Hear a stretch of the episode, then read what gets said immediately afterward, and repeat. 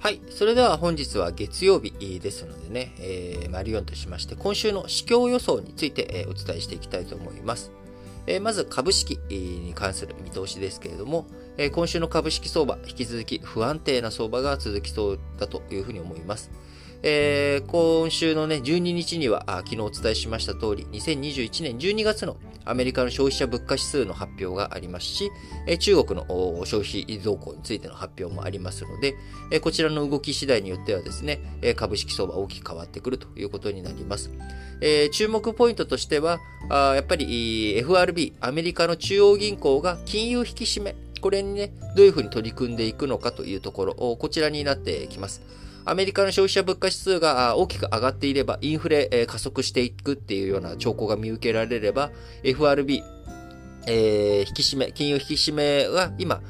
金利ね、年4回上げるんじゃないか。早々に量的緩和も縮小していくんじゃないか。えー、そういった風な見通しがさらに強まっていくっていうことになっていくと、市場にお金が減っていく、株式市場に流れるお金が減る、えー、ないしは、あ金利が上がっていけばあ、株式市場に投資するためにお金借りてね、えー、株式市場にお金流していくっていう、まあ結局株式にお金が流れなくなっていく、イコール株価が冴えないっていう状態。えー、こちらがね、今よりも強くなっていく可能性というもの、これが高まっていくのかどうなのかというところが今週見ていかなきゃいけないポイントですが、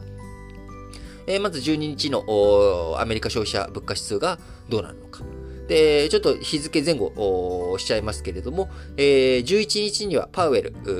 FRB 議長の、えー、指名承認公聴会、えー、こちらが予定されてますし、えー、13日にはあ同じく FRB の副議長のプレイナード氏、えー、こちらもね、指名承認公聴会予定されておりますので、えー、どういった発言、えー、FRB の金融政策について、えー、どういうふうに見通してるんですかっていうことを議会議会で聞かれるわけですよね。えー、あなたは FRB の議長にこれから再任されるわけですけれども、えー、どんなふうに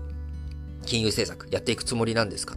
えー、こちらをね、えー、国会の場、えー、議会の場で、えアメリカのね、議会の場で聞かれていくということになりますんで、そちらに当然返答していくわけです。えそうするとそこの発言の中から、あ、あ今こういうこと考えてるんだなっていうことね。えそうなってくると、市場予想を上回る発言とかが出てくると、え FRB 金融引き締め、やっぱり急いでいくんじゃないかっていうふうになるとですね、え売られる可能性、株が売られる可能性というのが出てくると。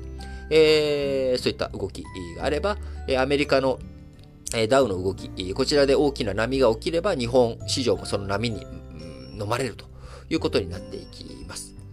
えー、さらに国内、日本国内はアメリカの動きだけじゃなく、えー、昨日9日から沖縄、山口、広島の3県でまん延防止等重点措置が適用され、えー、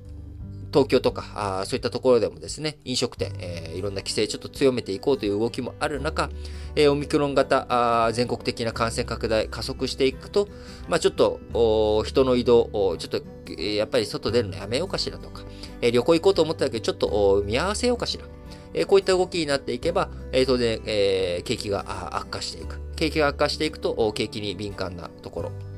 えー、株価が下がっていくと。いう可能性も十分にあるということで、えー、株式市場をしっかりと見ていかなきゃいけないと。で当然逆にオミクロン株やっぱり大したことなかったねと。で、あんまり感染爆発、結局なんか食い止められたねみたいなことになれば、えー、逆にね、株価上がっていく可能性もあるということですので、えー、大きな不安定なね、相場、大きな波もあり得るということで、しっかりとウォッチしていかなきゃいけない1週間かなと思います。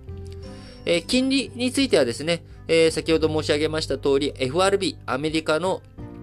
中央銀行が利上げをどういうふうに急いでいくのか、どうなのかというところ、まあ、こちらを見据えてということになりますが、えー、先週ね、長期金利上昇 FRB が利上げとか量的引き締め、急ぐというような見方が出てきたことから、長期金利が上昇していきましたので、今後、大幅な金利上昇っていうことは、もう見られないんじゃないのかなと、発言がね、どういうふうに FRB の発言、え、議長の発言とかがあるかっていうのは、ああるわけですけれども、え、上がっていく余力っていうところはちょっと落ち着いているのかなというふうに思われます。え、なので、為替についてもですね、まあ、円を買っていくっていう材料も乏しいというところになりますんで、えー、そうなるとですね、えー、引き続き、円安傾向っていうのは続くのかなと。えーまあ、CPI の動向、アメリカの CPI の動向や FRB 議長の発言によっては、えー、為替、えー、については先にね、えー、ガツンと円安が大きく動くという可能性もなきにしもあらずというところですが、まあ、ここもゆっくりと注視というところですね。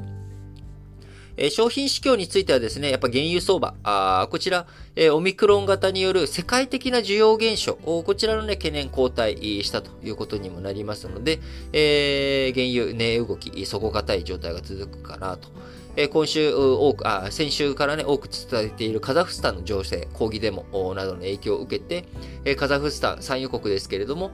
供給面、原油のね、供給面に懸念が残るということから、原油価格については、まあ、下げる方向よりも、値動き、底堅く、少しじわりと上がっていくんじゃないのかなというふうに思います。